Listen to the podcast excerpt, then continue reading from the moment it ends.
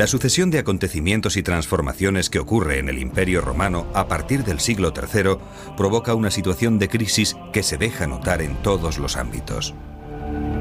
En Roma, las continuas luchas por el poder desencadenan revueltas sociales y el comercio se interrumpe en todo el territorio. Esta situación favorece la entrada de una serie de pueblos bárbaros que con el tiempo se acaban instalando en el interior del imperio.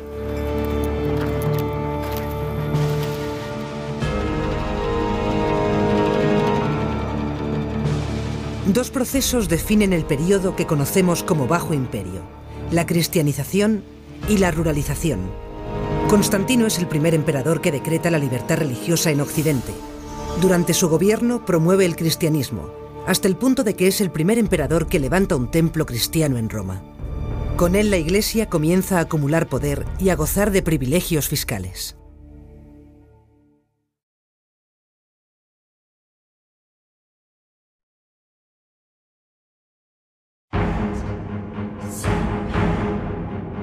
El proceso de cristianización que inicia Constantino llega hasta Hispania.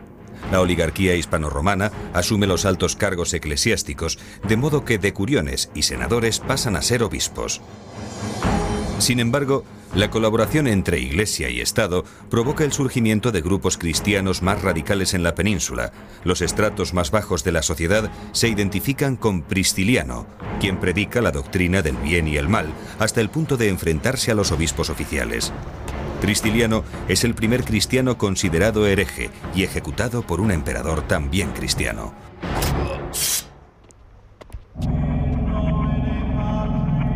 La inflación y la subida de los impuestos provocan movimientos migratorios hacia el campo. A esta ruralización hay que añadir las incursiones de pueblos germánicos que causan el caos en las ciudades. La aristocracia se instala en grandes villas rurales, que son a la vez centros de explotación agrícola y lugar de residencia.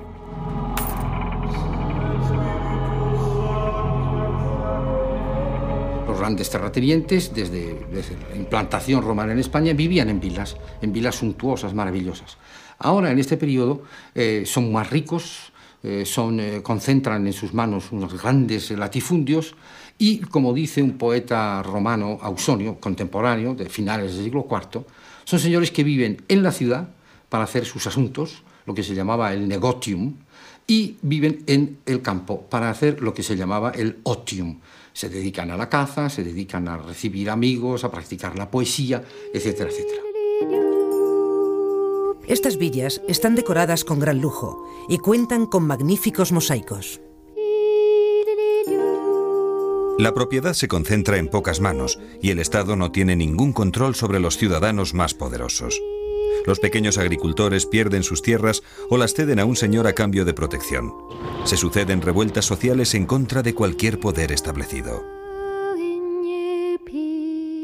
Los latifundios se convierten en pequeños estados dentro del Estado, que con frecuencia tienen sus propios ejércitos. El paso de las ciudades a la autarquía de las villas es quizá el mayor cambio estructural que se produce en el Bajo Imperio Romano.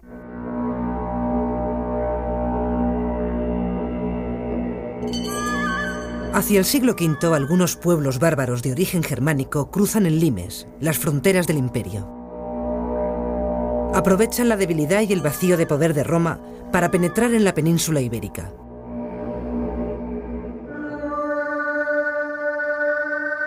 Alanos y vándalos se asientan en las provincias de Bética y Lusitania, mientras que los suevos se instalan en la zona noroeste, que comprende la actual Galicia y parte de Portugal.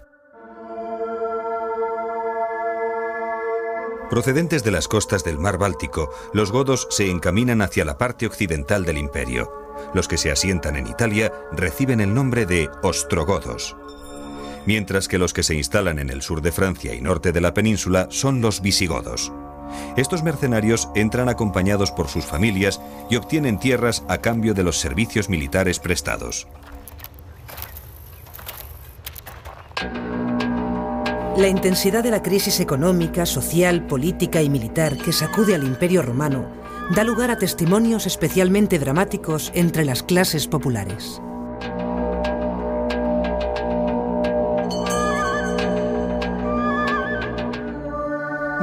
Buscar sin duda entre los bárbaros la humanidad de los romanos, porque no pueden soportar más entre romanos una inhumanidad propia de bárbaros.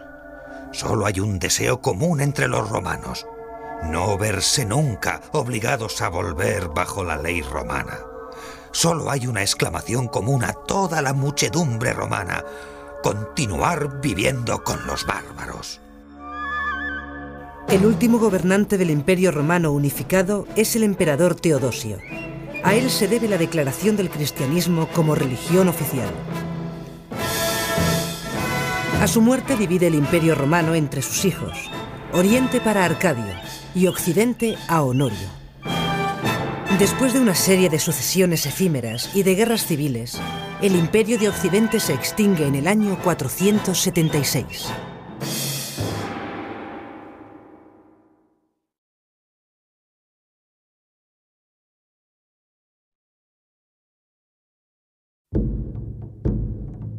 Los visigodos llegan a Hispania como federados de Roma y luchan como sus aliados para expulsar a los pueblos alanos y vándalos. Un movimiento de gentes en busca de agricultura. Esta es una buena definición de lo que son o de lo que es la llegada de estos pueblos. Ellos no destruyen nada. Ellos van a instalarse en un territorio al que están acostumbrados de alguna manera, que conocen más o menos, para subsistir. Y esto lo hacen mediante pactos con los romanos. Pactos en los que ellos forman parte o pasan a formar parte de tropas fundamentalmente, de eh, ejércitos que ayudan en ese momento a los romanos en su defensa de las fronteras imperiales. No solamente está pertenecer al ejército romano, sino también darles tierras. Es decir, establezcase usted aquí para que pueda sustentarse, para que pueda tener una vida estable, a cambio, usted me ayuda en la guerra contra mis enemigos, que pueden ser otros pueblos bárbaros. En número, los visigodos representan una porción muy pequeña sobre el total de habitantes de Hispania. Se estima que los germanos que cruzan los Pirineos son un 2% de los 4 o 5 millones de hispanoromanos que viven en la península. Con el paso del tiempo, la relación entre hispanoromanos y visigodos va cambiando. Tarragona representa la última entrega de poder de los romanos a los bárbaros y el comienzo de la disgregación del imperio en Hispania. La ciudad se rinde a los visigodos poniendo fin a casi 700 años de presencia romana en la península.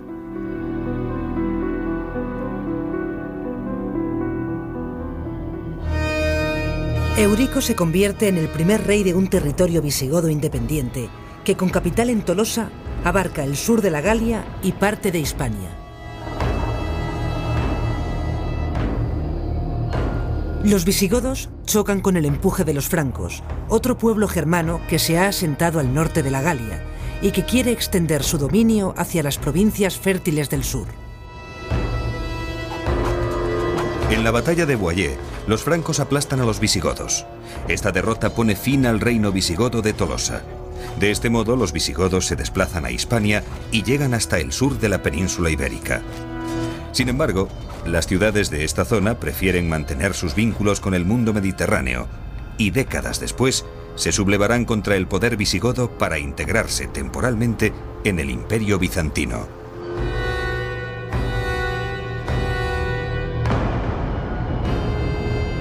Los visigodos son el pueblo más romanizado de entre los germanos. Con el tiempo adoptan una organización social muy parecida a la romana. Una buena imagen de ello es la Basílica de Carranque, levantada por los visigodos sobre las ruinas romanas.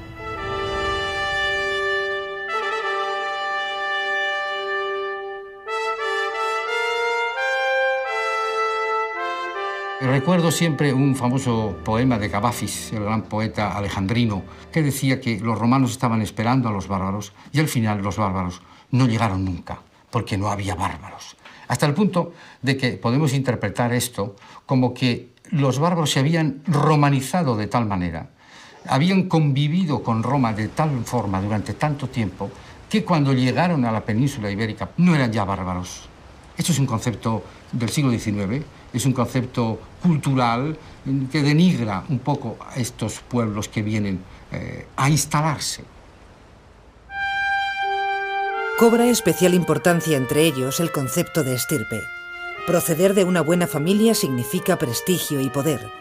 Su principal ocupación es hacer la guerra, y para defender los intereses de su estirpe se rodean de séquitos militares.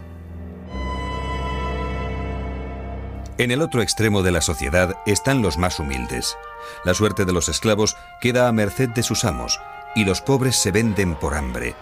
La venta de niños está a la orden del día y las personas libres con poco poder terminan convirtiéndose también en esclavos. Las leyes visigodas controlan esta jerarquía. Los esclavos siguen, siguen existiendo. Y atención, una cosa interesante. El cristianismo no hizo nada. No hizo nada por evitar la esclavitud. Incluso creo que es el propio San Pablo el que la acepta y incluso le parece una cosa perfectamente normal. Toda la economía antigua está basada en la esclavitud. Y en época visigoda también. Eh, en cierto modo vamos a decir que eh, este esclavo se convierte en colono, en cierto modo, cuando está adscrito a la tierra, de tal manera que es un hombre que por el trabajo que realiza recibe protección. La alimentación de los visigodos se basa en el trabajo de la tierra y la ganadería. A los cereales, hortalizas, fruta y aceite típicos de la dieta romana se añade el consumo de carne y leche que procede de la tradición germana. Los visigodos utilizan la túnica romana como prenda básica de su vestido. La capa se sujeta con una fíbula a una camisola de lino. Las mujeres adornan con joyas su vestido. Ambos se ajustan las prendas con un cinturón que lleva una hebilla de gran belleza. El, vestido tiene una importancia excepcional porque distingue el rango de las personas. No todo el mundo llevaba la misma vestimenta, no todo el mundo llevaba esas fíbulas que encontramos en las tumbas a veces, sino que podemos establecer, de acuerdo con los eh, objetos o la cultura material que encontramos, podemos establecer la clasificación social de las gentes que están enterradas en los cementerios. Los hombres suelen llevar el cabello largo y la frente, barba y nuca despejadas. La longitud del cabello obedece a un signo de distinción que indica fuerza, bravura y virilidad. Para ser rey es condición indispensable lucir una larga cabellera. Por eso se llaman en la literatura los eh, reyes de largo pelo. Uno de los grandes castigos que se le puede dar a un individuo que ha querido ser rey o a un rey es la decalvatio, es decir, cortarle completamente los cabellos, dejarlo calvo. ¿eh? Es prácticamente como negarle toda su fuerza, toda su capacidad. Con los visigodos el papel de la mujer mejora considerablemente. Su independencia es mucho mayor que en época romana. Sin embargo, en las clases aristocráticas son consideradas instrumentos de diplomacia para cerrar acuerdos entre poderosos.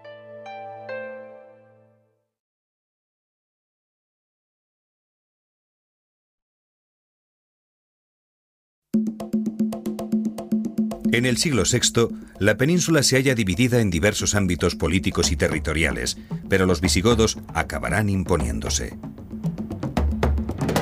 Atanagildo es el primer rey que usa cetro, manto y corona. Su decisión más importante es la de establecer definitivamente la capital del reino visigodo en Toledo. La figura de Leovigildo también es clave emprende con mucho éxito una serie de campañas militares. Sus tropas acaban con el reino de los suevos al noroeste y con la provincia bizantina del sur y levante. Bajo su mandato, la península recupera la unidad territorial que había alcanzado en tiempos de Roma.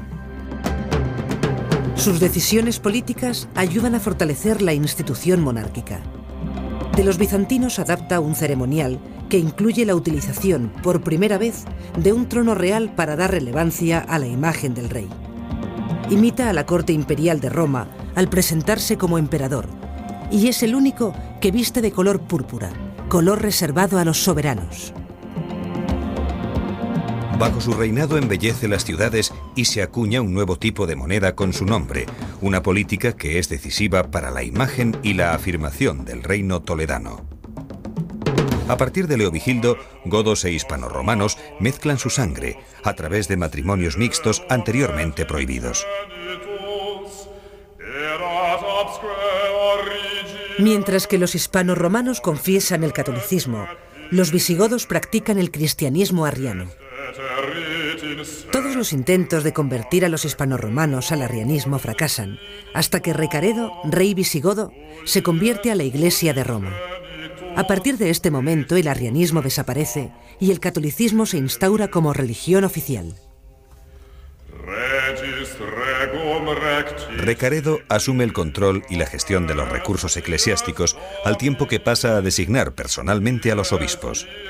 Este privilegio se mantendrá como derecho de presentación hasta el siglo XIX.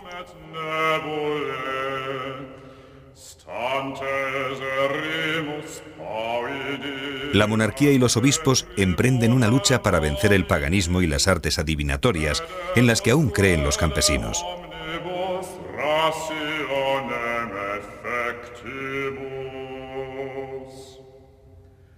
Los que hacen caer el granizo sobre los viñedos y las cosechas, y los que hablan con los demonios, y los que cambian la voluntad de los hombres y las mujeres, y los que se ocultan para hacer círculos, y los que ofrecen sacrificios a los demonios, que todos ellos, si son prendidos, reciban doscientos latigazos.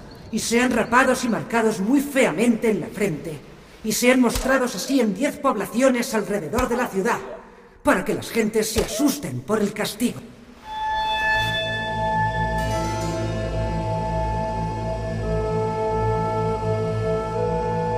Este mismo afán religioso de instaurar el catolicismo provoca que solo queden algunas comunidades judías dispersas por el territorio. Progresivamente, los visigodos van a desarrollar una férrea legislación antisemita prohíben los matrimonios mixtos y el derecho de reunión, medidas que son el germen de las duras persecuciones que sufrirán los judíos a lo largo de la Edad Media. Las directrices generales del reino se deciden en unas reuniones periódicas que se conocen con el nombre de Concilios de Toledo.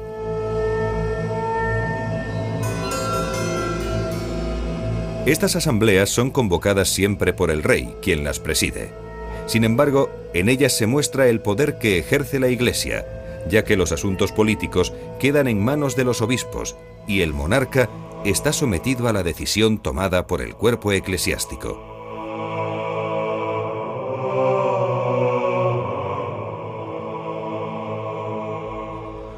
Después de lograr la unidad política y religiosa, Recesvinto instaura la unidad jurídica al promulgar el Liber Judiciorum, libro de los jueces. Inspirado en el derecho romano, suprime las distinciones entre los ciudadanos y aplica a todos la ley por igual. El código está dividido en 12 libros que tratan los aspectos legislativos del reino.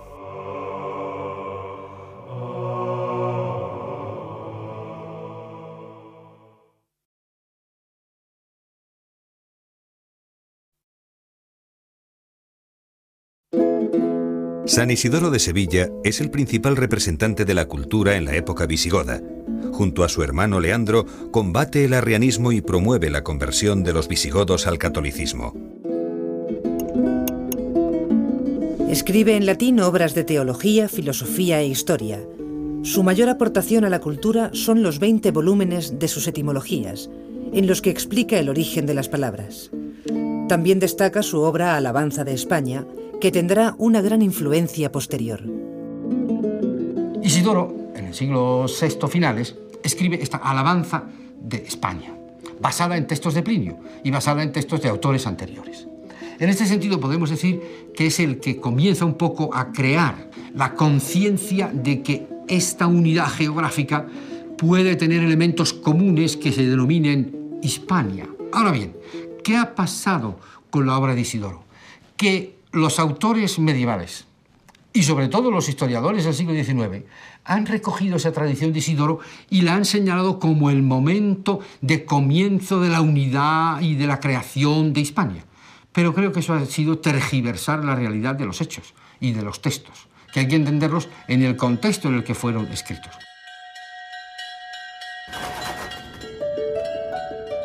El arte visigodo utiliza un repertorio de técnicas y motivos comunes al arte romano, a los que dota de un carácter propio. Presenta una gran originalidad creativa y da muestras excepcionales en arquitectura y orfebrería. Como edificaciones, destacan las basílicas con ábside y las naves separadas por hileras de columnas. La obra arquitectónica más característica de la época visigótica es la iglesia de San Juan de Baños, levantada en las proximidades de Palencia. Para garantizar la cercanía a la santidad, reyes y poderosos construyen iglesias dentro de sus dominios, en las que viven monjes ermitaños. Las basílicas de San Pedro de la Nave en Zamora y Quintanilla de las Viñas en Burgos son otros dos ejemplos que muestran la expresión arquitectónica visigoda.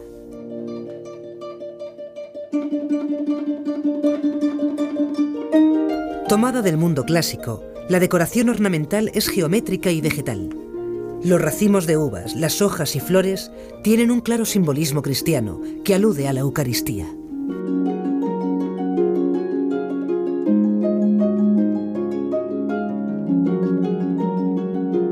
Los visigodos destacan por una intensa labor de orfebrería de clara influencia oriental. Trabajan muy bien el oro y las piedras preciosas, crean fíbulas, cruces, broches y cinturones con las que ostentan su poder. Algunas piezas, como las coronas votivas de Suintila y Recesvinto, son de gran valor simbólico y están realizadas en oro y con incrustaciones de pedrería. La finalidad de estas piezas es coronar los altares de las iglesias. Las ciudades se mantienen como centros administrativos, políticos y religiosos del reino. Se reutilizan edificios de épocas anteriores y se levantan otros nuevos siguiendo la tradición del Bajo Imperio. En el campo las casas se construyen en madera, adobe y piedras, cubriendo el techo con paja. En su interior habitan conjuntamente las personas y los animales. Cerca de estos habitáculos se encuentran los huertos, donde cultivan frutas, legumbres y hortalizas.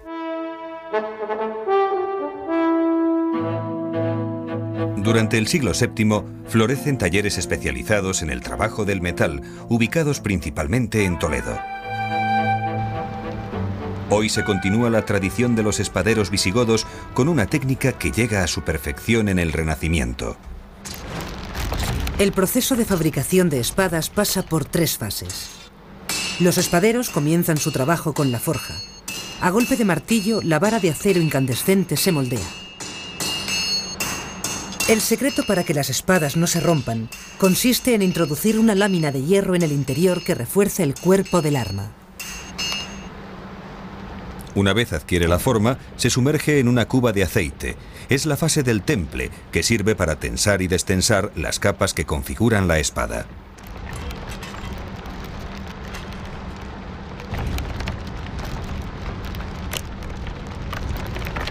La última fase es la del revenío, en la que se igualan las tensiones que se puedan crear entre ambas capas. Las espadas visigodas anticipan la fama que alcanzarán más tarde los aceros de Toledo.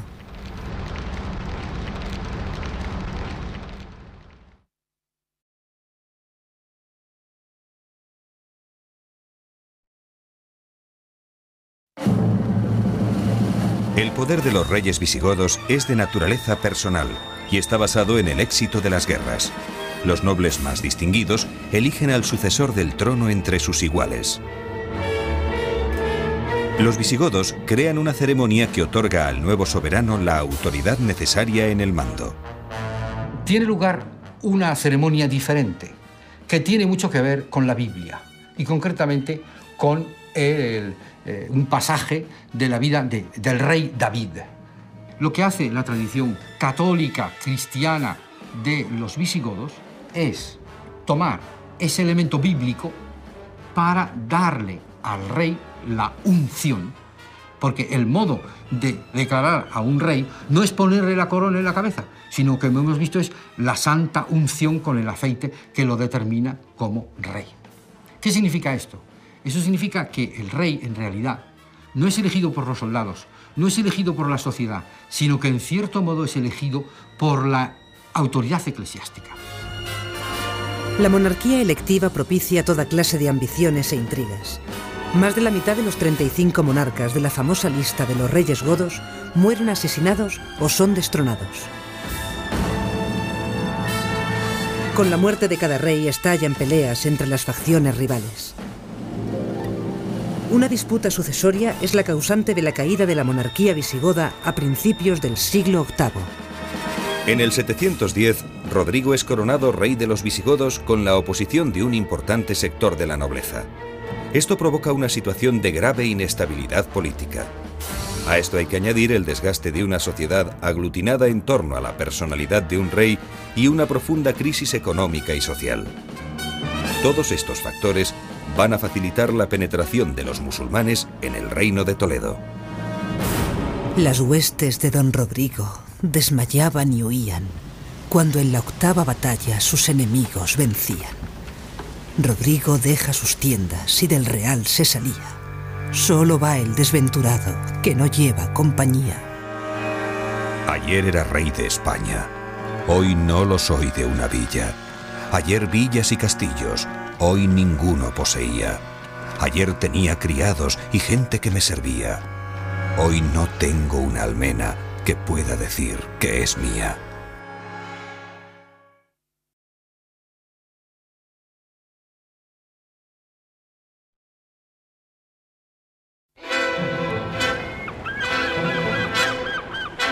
En cuatro años se derrumba el reino visigodo y los musulmanes se hacen dueños de la península. Los territorios ocupados por los musulmanes en la Hispania visigoda pasarán a llamarse Al-Ándalus. Los musulmanes traen consigo una nueva fe, el Islam, un nuevo idioma y otra cultura que será asimilada por los conquistados, al igual que lo fueron antes la cultura romana y la germana.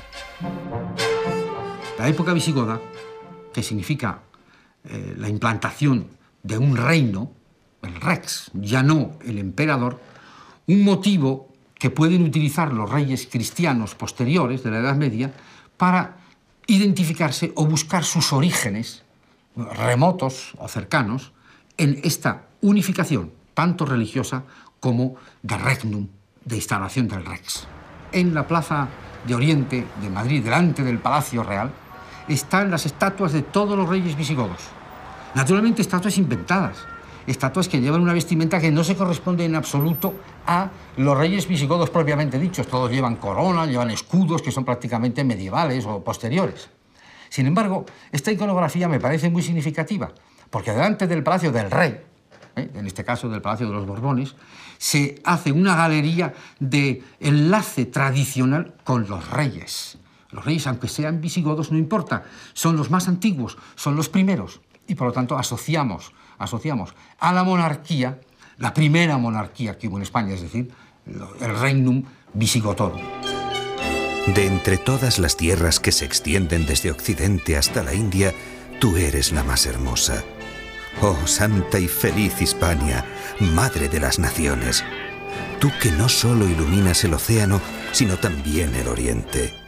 Tú eres el honor y el ornamento del mundo. Tú, la parte más ilustre de la tierra, donde florece la fecundada gloria del pueblo godo.